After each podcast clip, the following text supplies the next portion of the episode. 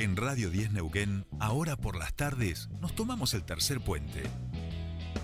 Soledad Britapaja Sánchez y Jordi Aguiar Burgos. Te acompañan todas las tardes. De 15 a 17.30. Información, análisis, entrevistas, música en vivo y columnistas de todos los colores y sabores. Subite al tercer puente. Con Jordi y Sole.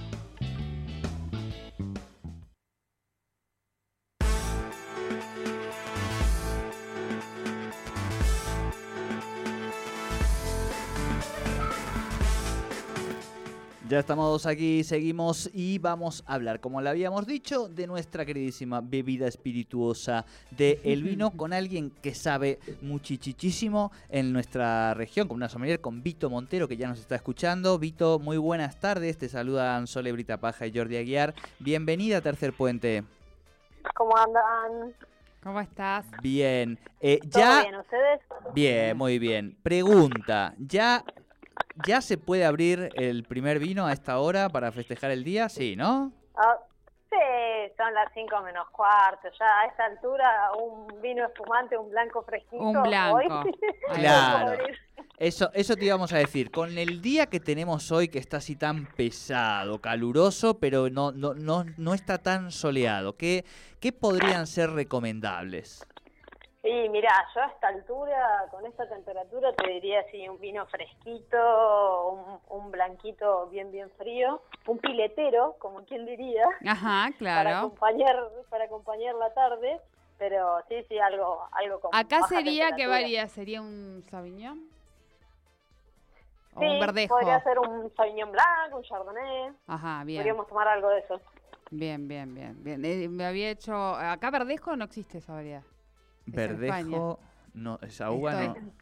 En España tal El vez, tempranillo era de España, pero ahora ya se consigue aquí. ¿no? No, no, no. El Claro, verde- tempranillo sí, verdesco sí, eh, a veces los tenés como versiones de blanco también. Eh, Por ahí es un vino, digamos, portugués o brasilero. Ah, bien, bien, bien, bien. Bien. Bueno, Vito, hoy es el Día Nacional del Vino y queríamos charlar con alguien que, que supiese, que le encantase, eh, que, que le dedique parte de, sus de sus deseos y también de sus obligaciones, como, como es tu caso. Eh, contanos un poco en qué momento vos empezás a, a interesarte un poco más eh, profesionalmente, vamos a decir, por, por, por esta bebida. Por esta bebida. Bueno, en realidad lo mío, yo siempre digo cuando me presento que el vino me, me encontró, me eligió, porque en realidad, digamos, no fue no fue una, digamos, elección personal consciente, sino, digamos, como un efecto secundario de un trabajo. Eh, yo soy licenciada en turismo y guía y me presenté a trabajar en una de las bodegas de acá de Chañar cuando recién empezaba, imagínate, 2004, hace bastante, bastante tiempo, ya estoy en esto. Eh, y como parte de mi profesión, de mi formación, me, me mandaron a estudiar sommelier. Así que la verdad que fue un camino de ida, porque la verdad que no, no tenía ni, ni idea de, digamos, para dónde podía salir con esto. Para mí el vino era vino, tomaba y nada más, pero la verdad que es todo una cuestión cultural alrededor del vino, así que, digamos, está, me encanta, me apasiona el tema. No sé si se nota.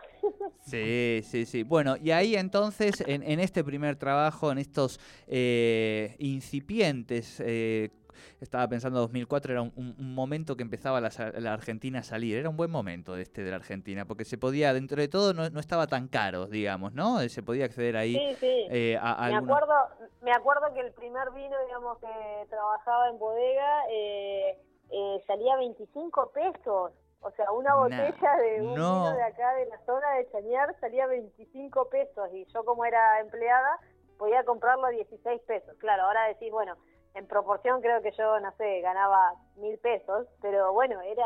Claro, digamos, claro, claro. Fíjate el valor del vino en ese momento. Tal cual, tal cual. Bueno, ¿y qué es lo primero que, que te empieza a llamar más la atención, que, que empezás más a aprender o que te empieza más a sorprender en este proceso de, de conocimiento, no? Eh, me gustó mucho el tema de geografía, sí, del vino, porque aprendés, digamos, de, de terroir, de terruños, que toda, digamos, toda la geografía argentina y mundial es totalmente distinta. Me apasionó mucho el tema de la vid como planta. Es, eh, para mí es, digamos, wow. Me, me sorprendió mucho cómo, cómo se, cómo trabaja, cómo produce, cómo aprovecha eh, cada terreno, la luz, el, sol, el viento acá, el agua, y bueno, después ya cuando la cosechás empezás con la magia de la, del proceso ya de elaboración. La verdad que me, apasionó todo desde que, empecé a estudiar y bueno, la verdad que transmitirlo a la gente eso después me, me gustó, me encantó ese tema. Claro, y además eh, el fastidio, vamos a decir, de que una empieza a aprender un poco de, bebidas espirituosas y tiene sí o sí que, acompañarlo con buena gastronomía también. Sí, sí, son dos cosas que van de la mano, porque en realidad digamos como que tu paladar se pone un poco más exigente en tema de de calidad de vinos, entonces va subiendo en precios y después también las combinaciones, porque se te abre un mundo, porque no es un abanico, se te abre un mundo de posibles combinaciones de comidas y de platos que por ahí ni, o sea, no los consumías antes y bueno, ahora decís con el con el tema de que tengo que probar todo para ver cómo combina, si combina o no combina, eh, abrís la cabeza y el paladar a todo. Eso está, digamos, está bueno. Bien. Bien. Eh, ahora como que eh, se ha puesto, bueno, mm, bastante... Eh, hoy muchos conocemos, a aquellos que, no teníamos ni idea, empezamos como a tener, y esto es la impresión, quiero que me digas tuya, me da esa sensación a mí, que todos como que conocemos más sobre, sobre vino, sobre maridaje, sabemos cómo combinar. ¿No te da esa sensación de que hoy hay como mayor conocimiento o interés a conocer? Después, bueno, cada uno como que va adquiriéndolo, ¿no? Sí, imagínate, yo cuando, ya les conté, empecé a trabajar en la bodega en el 2004, en el 2006 me recibí de sommelier, imagínate, en ese momento tenía que explicarle a todo el mundo qué hace un sommelier. Obviamente todavía nos siguen confundiendo a nosotros con los enólogos, pero eh, el tema es como que se abrió mucho, era el vino para una elite, era, digamos, para una elite o era vino de baja calidad. O sea, y en el medio no había nada.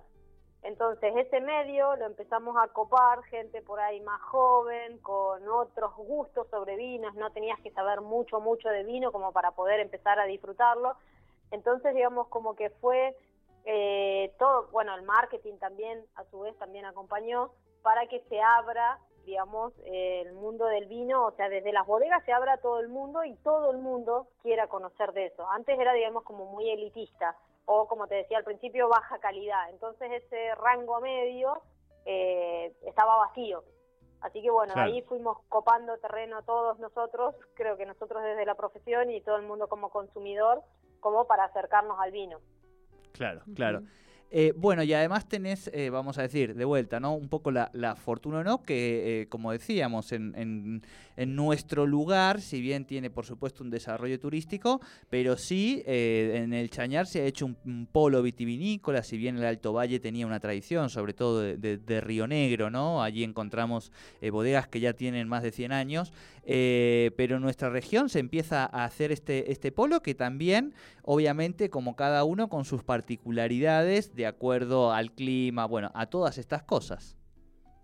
Claro, sí, sí, justamente, bueno, cuando yo empecé a trabajar en la bodega fue cuando recién arrancó el proyecto, digamos, de Chañar, tercera etapa, digamos, toda la planificación de las bodegas. Eh, una de las bodegas, bueno, Fin del Mundo era como la pionera, la que tenía un poco más de años, o sea, cinco o seis años, nada más. Eh, entonces, bueno, todos esos proyectos eh, de elaboración de vino contemplado turismo en sus bases, como por ejemplo fue el de Bodega Necuen en su momento, o Bodega Schroeder, eso ya te dio, te dio otra apertura, porque nosotros teníamos que irnos a Mendoza o a San Juan para conocer de vinos, y en cambio acá los teníamos mucho más cerca por ahí lo que no pasó con Río Negro, que las bodegas, digamos, como que no eran visitables. Después de eso sí empezó toda una movida y ahora tenés un montón de pequeños productores, porque en realidad no hay que irse a bodegas grandes, sino pequeños productores que te abren la puerta y el que te atiende es el que te cuenta, o sea, el que hace el vino, entonces te cuenta todo el proceso con una pasión y, digamos, eso la verdad que es un valor agregado para el consumidor y el turista del vino terrible. Por eso, digamos, creo que ha crecido también. Tal cual, tal cual. Y bueno, y hay mucho, obviamente tenemos que aprender de, nuestros vecinos mendocinos que hace rato que, han hecho un gran desarrollo, ¿no? En torno al vino, de todo, todo su espacio turístico.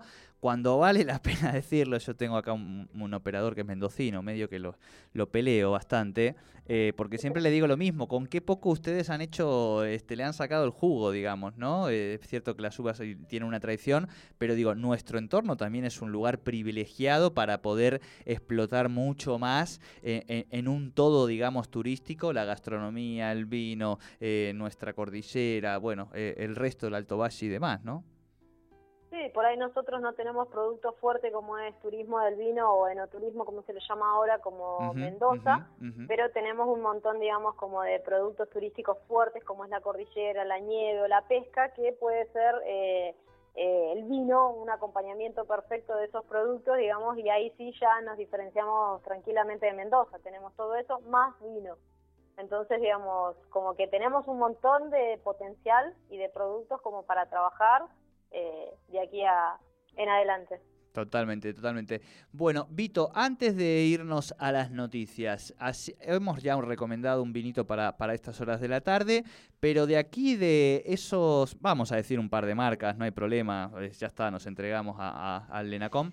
Eh, pero si pudiéramos eso, poder contar eh, algún vino bueno, barato de la región, algo que, que, tenga que ver, bueno, eh, digo, que capaz que tiene que ver también con, lo que vos estás laburando ahora, proponerle así un par de, cositas ricas a, nuestra audiencia. Mira, por ahí no, sé si marca, lo que hay que tener en cuenta, digamos, siempre, no porque los vinos sean caros son buenos, hay que tener en cuenta siempre nuestro paladar, obviamente, y nuestro bolsillo si nosotros recién estamos empezando no nos vamos a comprar un vino de mil pesos porque probablemente lo vamos a sentir como muy fuerte, muy estructurado. Si vamos a arrancar, por ahí nos convienen vinos más económicos, que son los vinos frescos, ligeros, jóvenes, como para meternos en tema. Y ya te digo, acá en la zona, en el valle, tenemos de, tenemos desde el vino más económico, ponele 400 pesos, tenés hasta vinos de 2.000, 3.000 pesos que son todos muy buenos en variedades, en calidad. Eh, recomendable, obviamente, los Merlot y los Pinot Noir de la zona, en tintos.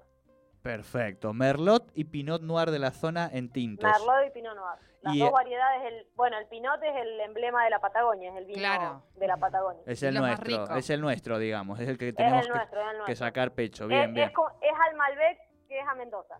El Bien. es al Malbec como en Mendoza. Bien. Muy bien. Ahora ya lo queremos un poco menos al Malbec, pobre, ¿viste? Y esto, en esto. No, no sé si quererlo, hay que querer más el Pinot. Y hay que consumir más Pinot a los productores locales. Bien. Perfecto, me encantó, me encantó, me encantó. Bueno, Vito, te agradecemos muchísimo, este, este, este, llamado. Y después la gente te puede buscar si quiere aprender un poco más de estas cosas, te puede encontrar en redes, algo así. Sí, en redes es Vinos y Conceptos Perfecto. es el, el logo es una, digamos, una copa de vino. Ahí nosotros vamos colgando las actividades y eso. Así que bueno, y después seguir vinotecas, bodegas de acá de la zona, es, digamos, movida bastante grande ahora que estamos saliendo, abriéndonos, es bastante la movida que hay a nivel vinos acá en la zona. Buenísimo. Abrazo grande, muchísimas gracias. Gracias a ustedes y bueno, festejen el día, corten la semana con un buen vinito. Bueno, gracias. Claro que sí. Adiós, chao, chao. Vito Montero, ella es sommelier, hablábamos sobre el vino, esta bebida realmente, bueno, que todos consumimos y, bueno, nos hizo sus recomendaciones en el Día Nacional del Vino.